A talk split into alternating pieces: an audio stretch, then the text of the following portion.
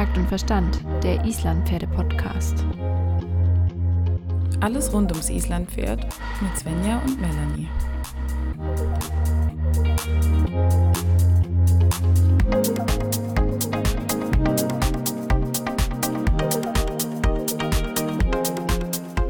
Hi Melanie, schön dich zu sehen und vor allen Dingen auch wieder zu hören. Ja, ich freue mich auch sehr und eben hat der Ton ja nicht funktioniert. Deshalb ist es jetzt umso schöner, dass wir uns endlich hören können. Selbst nach so vielen Jahren und Monaten des Podcastens muss man sich ab und zu mal wieder mit der Technik rumschlagen. Das gehört einfach dazu, weißt du, das ist eine charakterbildende Maßnahme. Ja, definitiv geduldsfördernd, ähm, nervenstärkend und so weiter und so fort. Ja, ab sofort sind wir am Mittwoch jetzt live. Nicht live, aber online. Genau, die Podcast-Folgen kommen jetzt immer mittwochs raus. Das habt ihr ja schon bemerkt. Wir haben euch einfach vor vollendete Tatsachen gestellt. Es ist einfach aus organisatorischen Gründen für uns sehr, sehr viel einfacher und schenkt uns am Wochenende noch ein bisschen mehr Zeit. Und ähm, das wird aber nichts an der Routine ändern. Nö, es ändert einfach nur für uns die Bearbeitungsfreiheit etwas besser genau. gestalten zu können, ja. Genau. Ähm, die letzte Woche, beziehungsweise wenn diese Folge rauskommt, die letzten zwei Wochen, ist etwas sehr Interessantes in der Islampferdewelt passiert, was ich super genial finde. Wer weiß, was noch passiert, bis wir diese Folge veröffentlicht haben. Ähm, es wurde eine Veranstaltung vom IPZV gehostet, von der Five angestoßen mit dem Dr. Michael Weishaupt über die Social License to Operate. Da haben wir ja auch schon drüber gesprochen. Mhm, wir haben auch schon diverse Reels auf Instagram veröffentlicht und ähm, das Thema auch schon aufgenommen. Es geht eben um unsere um unseren Job sozusagen in der Pferdewelt, unser aller Job, ähm, wie wir den Pferdesport gestalten möchten und nach außen tragen wollen. Und dieses Gespräch fand ich extrem inspirierend und ähm, bin wahnsinnig begeistert über diese Entwicklung, dass wir immer mehr Gedanken uns darum machen, wie wir was kommunizieren, dass wir die, den Austausch mit der Öffentlichkeit mehr pflegen, mehr Transparenz zeigen wollen und dann hoffentlich auch mehr Akzeptanz in der Gesellschaft bekommen für unsere. Ja, es geht ja nicht nur darum, wie wir was kommunizieren, sondern auch vielleicht, welche Art und Weisen wir ändern müssen, Mhm. um positiv kommunizieren zu können. Also, ne? Total, total. Ja, und äh, es geht eben auch, was ich total spannend fand, es wurde eben auch erwähnt, dass man zum Beispiel auch immer wieder Menschen von außerhalb in sein System lassen sollte, um Ja. zu sehen, okay, was wird hinterfragt, wie sehen andere Menschen das? Ist es noch zeitgemäß oder kann man vielleicht auch ja, Tradition brechen, finde ich jetzt ein bisschen arg drastisch gesagt, aber ich glaube, da Ja, gibt aber es ganz jeder viele weiß, was damit gemeint ist, wenn Ja. du das so sagst. Ja, genau. Und ähm, ich fand es extrem, extrem toll, dass das Thema jetzt auch vom IPZV mit so einer Priorität behandelt wird. Und ich möchte hier schon mal ankündigen, dass wir im Podcast auch nochmal genauer über das Thema Social License to Operate sprechen werden und die ganzen Themen, die daran hängen, wie eben zum Beispiel die Diskussion über das Reitergewicht. Das auch ein Never-Ending-Thema ist, aber auch total wichtig, nochmal drüber nachzudenken und vielleicht auch ein paar Standards zu definieren, die man auch irgendwie wissenschaftlich belegen kann. Da laufen ja auch diverse Studien. Mhm, genau. Also das ähm, ist ein absolutes Herzensthema und ich bin ehrlich gesagt total happy, dass diese ähm, ja, Entwicklung gerade so fortschreitet, weil es kann eigentlich nur etwas Gutes für uns in der Pferdewelt bedeuten. Das bedeutet immer etwas Gutes, sich selber zu hinterfragen oder auch einfach ähm, drüber zu diskutieren, was man vielleicht nicht mehr so machen sollte, wie man es schon immer gemacht hat. Weil, wenn man Sachen schon immer so macht, wie man sie schon immer gemacht hat, gibt es halt keinen Fortschritt. Ja, tatsächlich. Und Fortschritt ist ja irgendwie ein Bestandteil im Pferdetraining. Also wenn man überlegt, ähm, besteht ja eigentlich die, die Interaktion mit dem Pferd nur aus Fortschritt, weil man entwickelt sich ja immer in die eine oder andere Richtung weiter. Manchmal besteht es auch aus Rückschritt, Svenja. Du, du Es stellst ist- es jetzt wieder zu rosa dar. Nein, nein, nein, nein, das ist Fortschritt in die andere Richtung. Ach so. Aber es bewegt sich immer was. Es zeigt einfach, dass unsere Pferde unfassbar schnell lernen. Das ähm, fällt mir immer wieder auf. Ich musste gestern so lachen, weil Hamel bietet das Flemen einfach jedem an. Also der kaspert richtig rum mit auch Leuten, die einfach im Paddock ein anderes Pferd holen gehen und er bietet sich dann an. Und der ähm, möchte einfach zeigen, weil er bei dir einfach nicht genug ähm, Aufmerksamkeit oder auch Anerkennung bekommt. Der möchte Genau. einfach auch mal von anderen Menschen anerkannt werden, was Genau. er Tolles kann, um Kekse zu bekommen. Genau, genau. Und ähm, das ist total spannend, weil ähm, es wirklich auch Leute gibt, die unabhängig von, von mir, also nur miteinander so eine Art Spiel entwickelt haben, wie sie Echt? miteinander interagieren. Und er flämt und bietet das an. Wenn sie ihm auf die Nase tippt, dann flämt er und er macht das für sie fünf, sechs Mal, ohne dass es ein Leckerchen gibt, einfach nur als Spiel. Und die haben so eine Freude daran. Und das fand ich total faszinierend, weil dieses Flehmen hat er ja innerhalb von einem Tag gelernt und das ist jetzt ein Verhalten, das sich ziemlich stark manifestiert hat. Das kann man jetzt sehen, wie man will. Ich persönlich sehe es jetzt nicht als Problem, weil er es bei mir jetzt nicht, keine Ahnung, irgendwie die ganze Zeit anbietet. Ja, und so. du merkst ja einen Unterschied, ob es jetzt irgendwie ein Schmerzflemen wäre, Genau, wenn es das in genau. Richtung Kolik oder sonst irgendwelche Auffälligkeiten wäre, dann merkt man schon den Unterschied, als wenn er das spaßeshalber macht. Und er findet das, glaube ich, einfach wirklich lustig. Genau, du siehst ihm richtig den Schalk in den Augen an und dann bietet er das an und, und er freut sich und du merkst richtig, wie dieses Pferd, wenn es auch nur ein verbales Lob bekommt, einfach so aufblüht und sich so, so freut und so stolz auf sich ist. Ich meine, das ist jetzt eigentlich keine, keine komplexe Fertigkeit, weil das ein natürliches Verhalten ist, aber Aber das ist, er freut sich, dass du dich freust oder dass die anderen Leute sich drüber freuen, wenn er was Lustiges macht. Also die merken das ja auch. ja, und auch, das dass er cool findest oder nicht. Ja, genau. Und auch, ähm, dass er, dass er eben da bestärkt wird in dem, was er tut und Lob bekommt. Das ist einfach auch für ihn ein unfassbar starkes Tool. Und im Zuge dessen ähm, habe ich einfach wieder festgestellt, dass mh, Pferde sind ja total schnelle Lerner.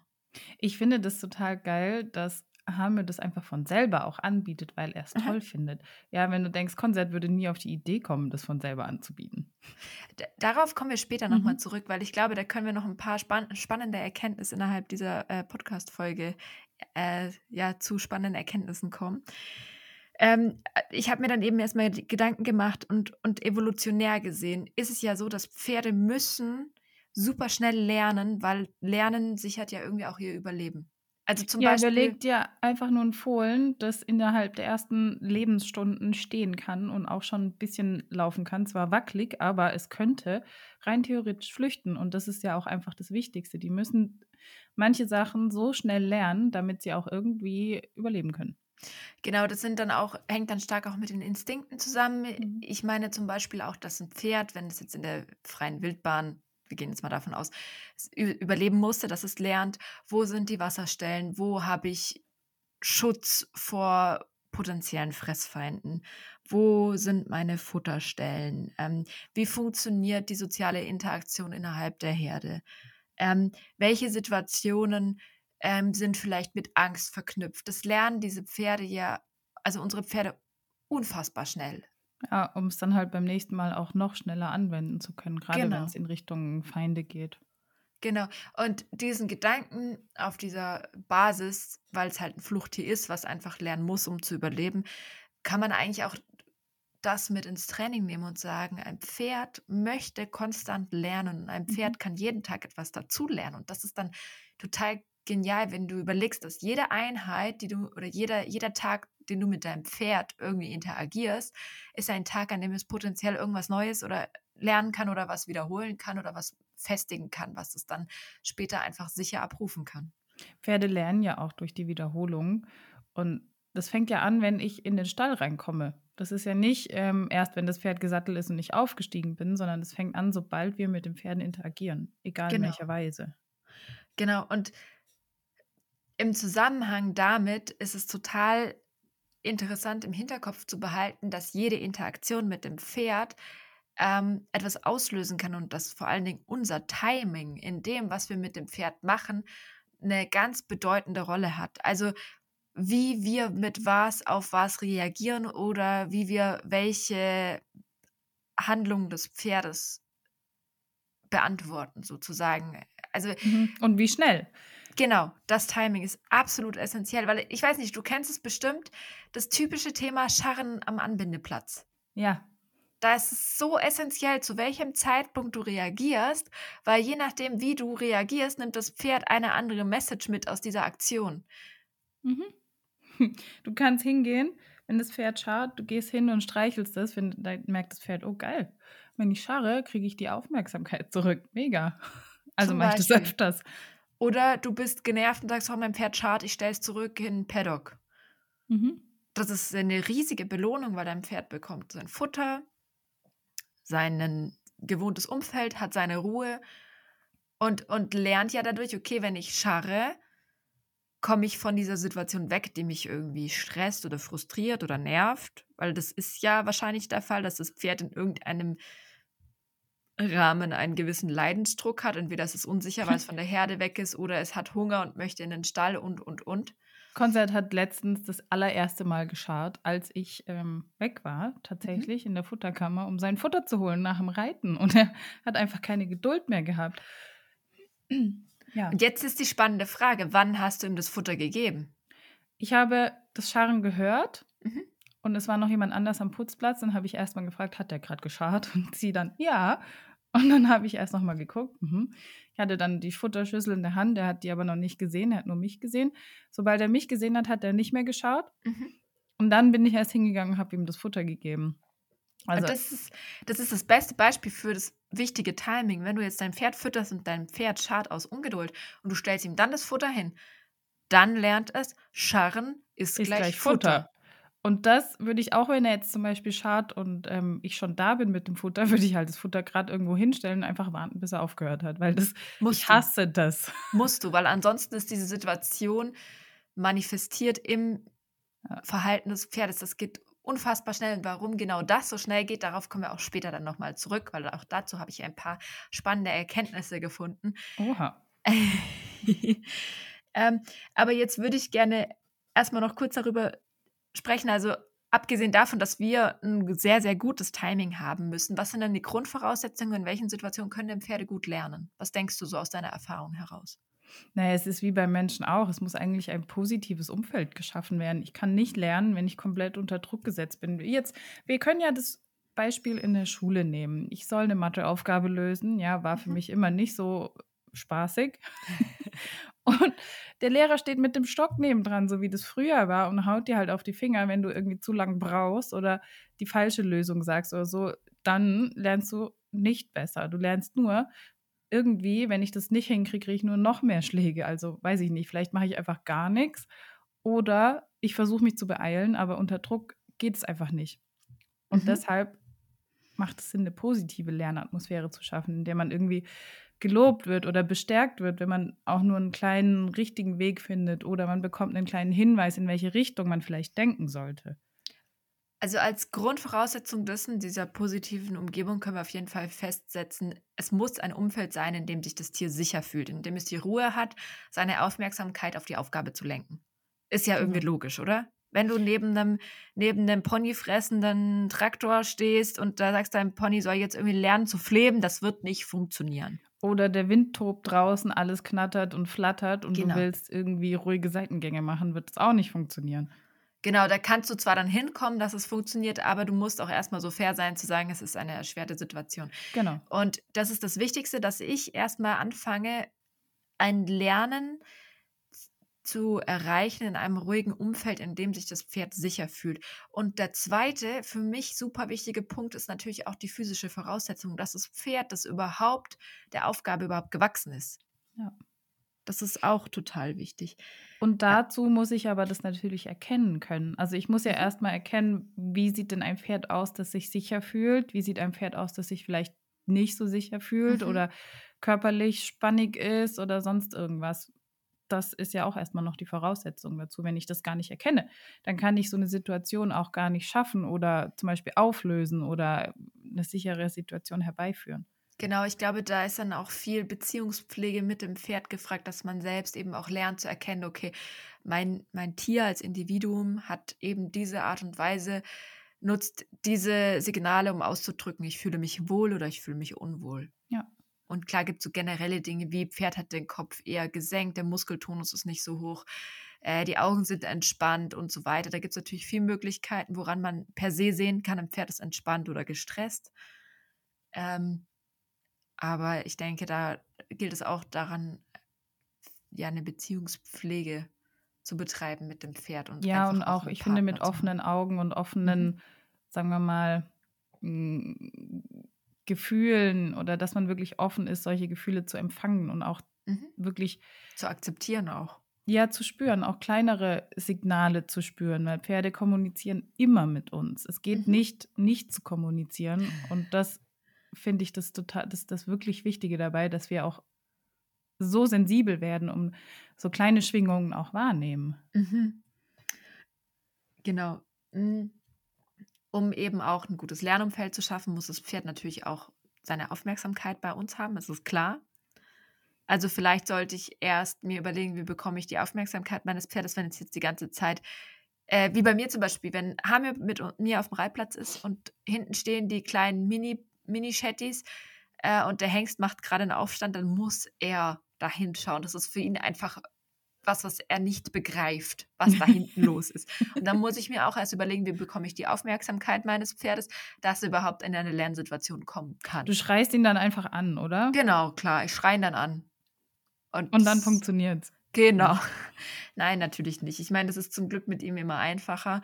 Ich äh, zum Beispiel nutze dann was, was ich ähm, bei Anna von Herz und Hirn Pferdetraining mal gesehen habe. Sie ähm, führt die Pferde und immer ein Auge des Pferdes muss auf dich gerichtet sein.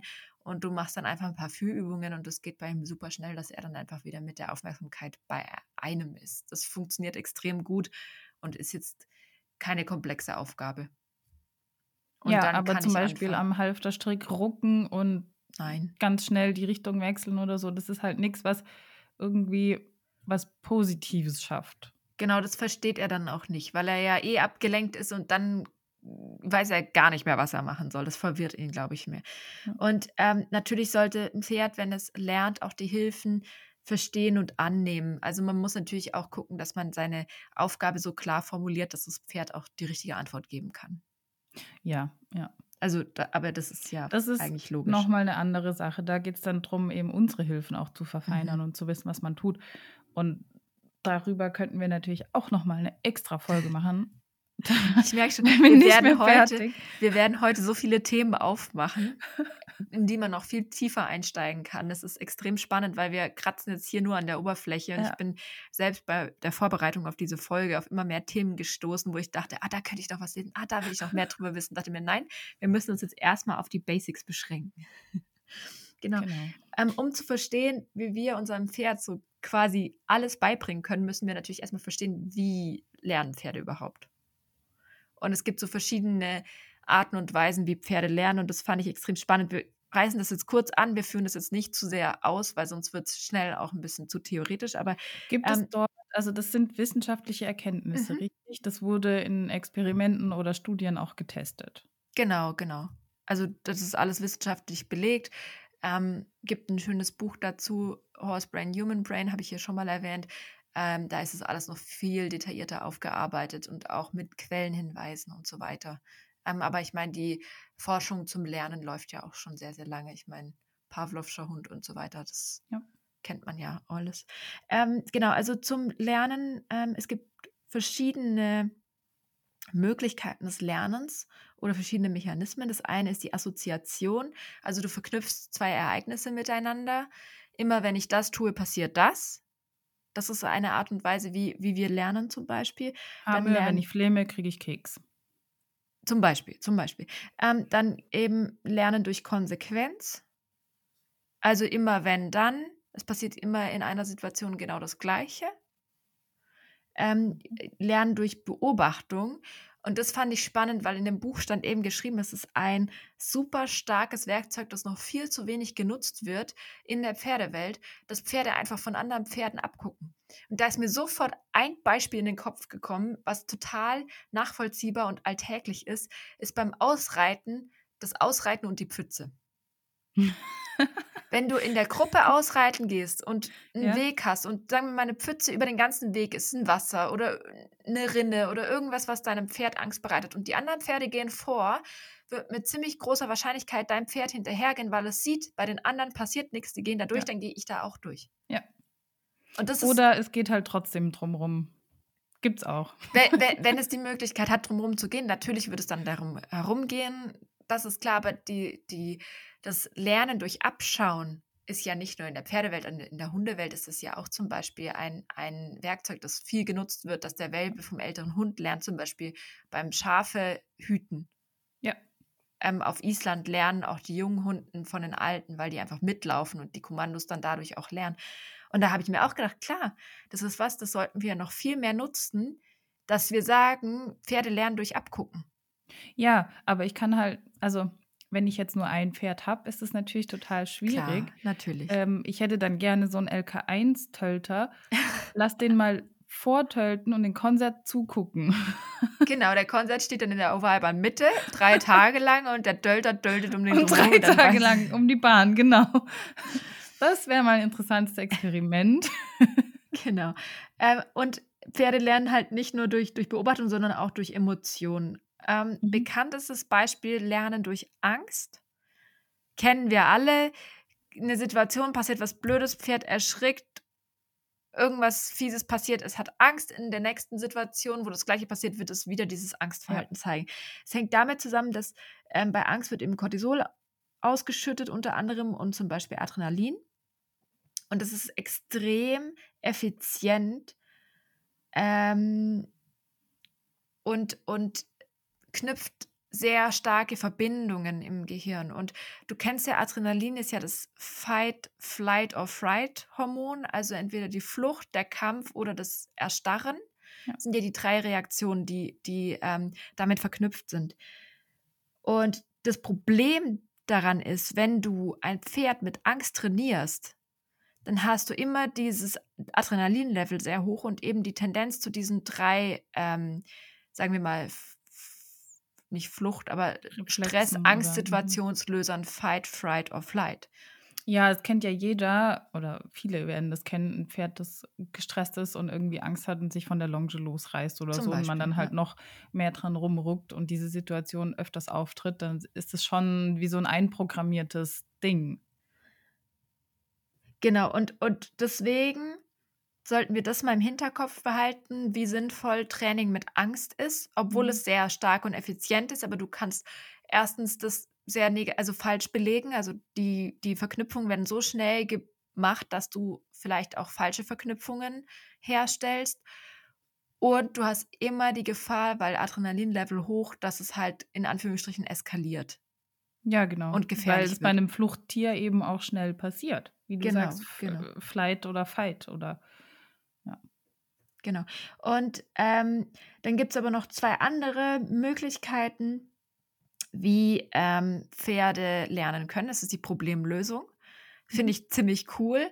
Ähm, also das Pferd hat ein Problem und findet dafür die Lösung und lernt dann dadurch, okay, keine Ahnung, vielleicht Leckerchen sind unter einem Teppich versteckt und es muss lernt dann, ich komme an mein Futter dran, wenn ich das mache. Ich habe das Problem, ich komme nicht dran, ich rolle ja, und dann komme ich dran zum Beispiel. Genau, was mich daran erinnert, ist in der freien Wildbahn, wie jetzt auf Island, äh, Wasser ist eingefroren. Genau, ja. Und ich fange an, das Pferd hackt das mit dem Vorderbein einfach mal auf, um an das Wasser unten drunter zu kommen, das eben noch nicht gefroren ist. Perfektes und Beispiel, ja. Da hätten wir dann natürlich auch noch das Lernen von Abschauen, weil andere Pferde sehen, was das Pferd gemacht hat, hat es geschafft, das Problem mit dem Wasser zu lösen. Unten drunter ist noch Wasser.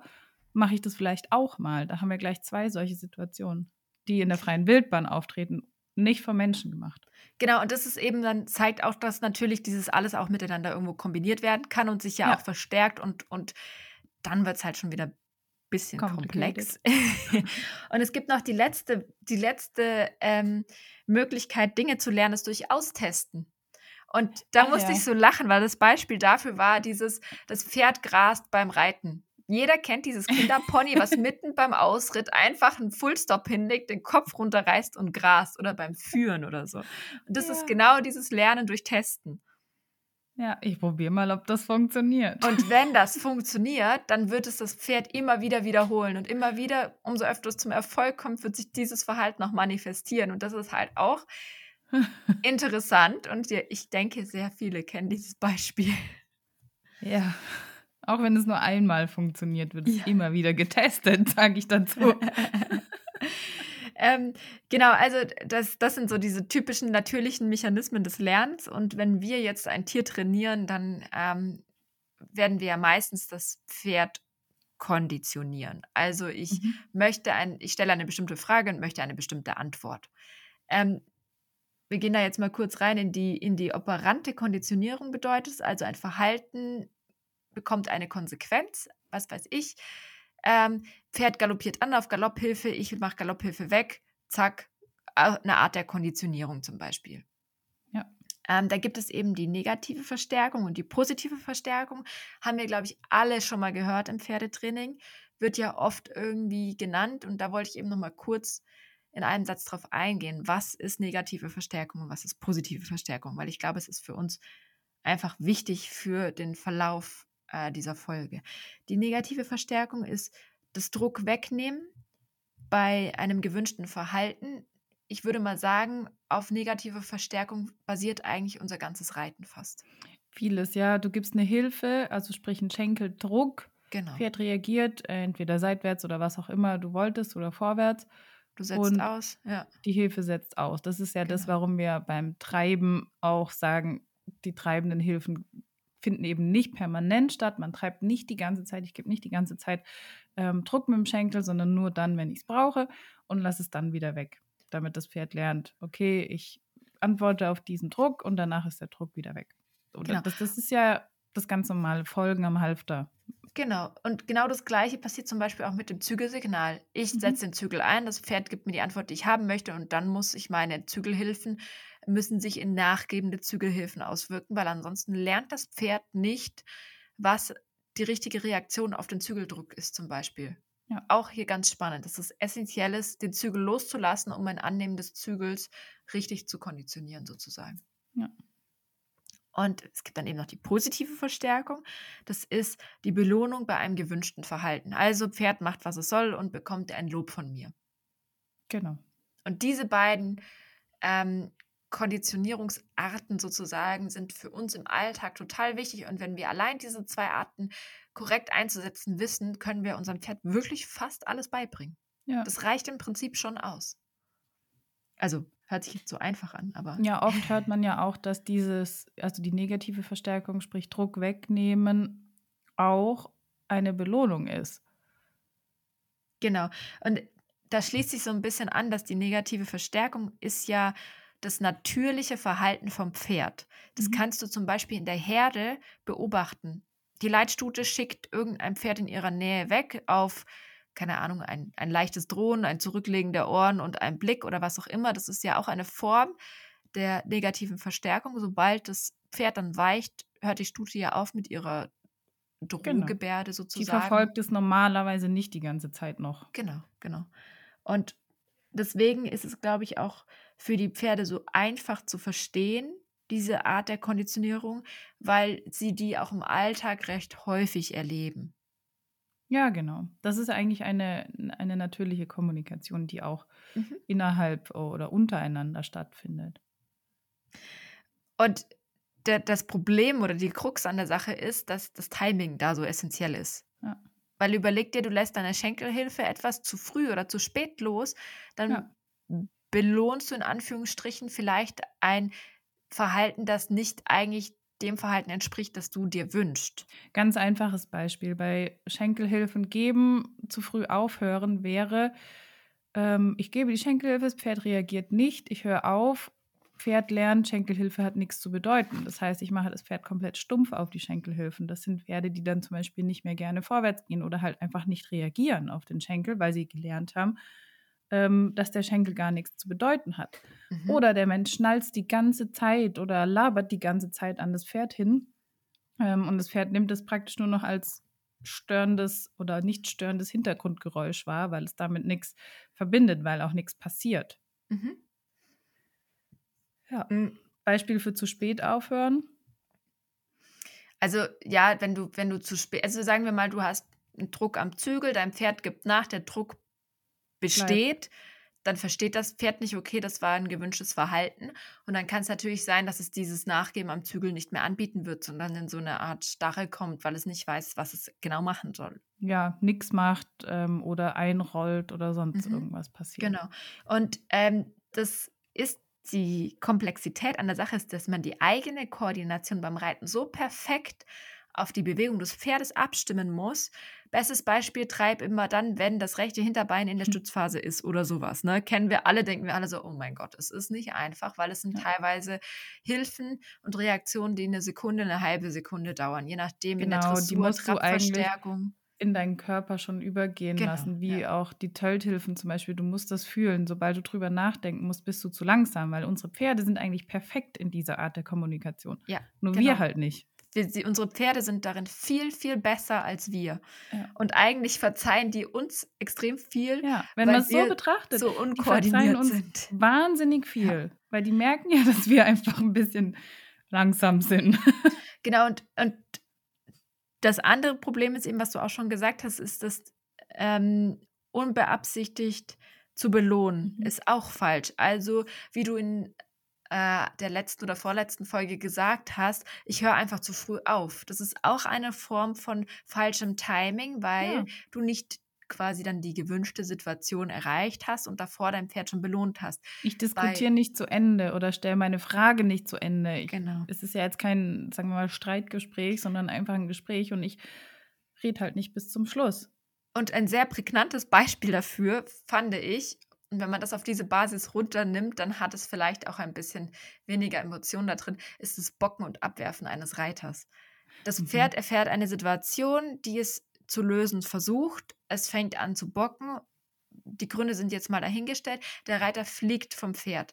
Für das Pferd ist es eine Situation, also rein nur auf der biologischen Ebene, ne? nicht auf der psychischen Ebene. Es ist eine mhm. Belohnung, der Druck ist weg. Und genau das ist auch eine Form der negativen Verstärkung, weil der Reiter ist ja nicht mehr auf dem Pferd, die Situation ist gelöst.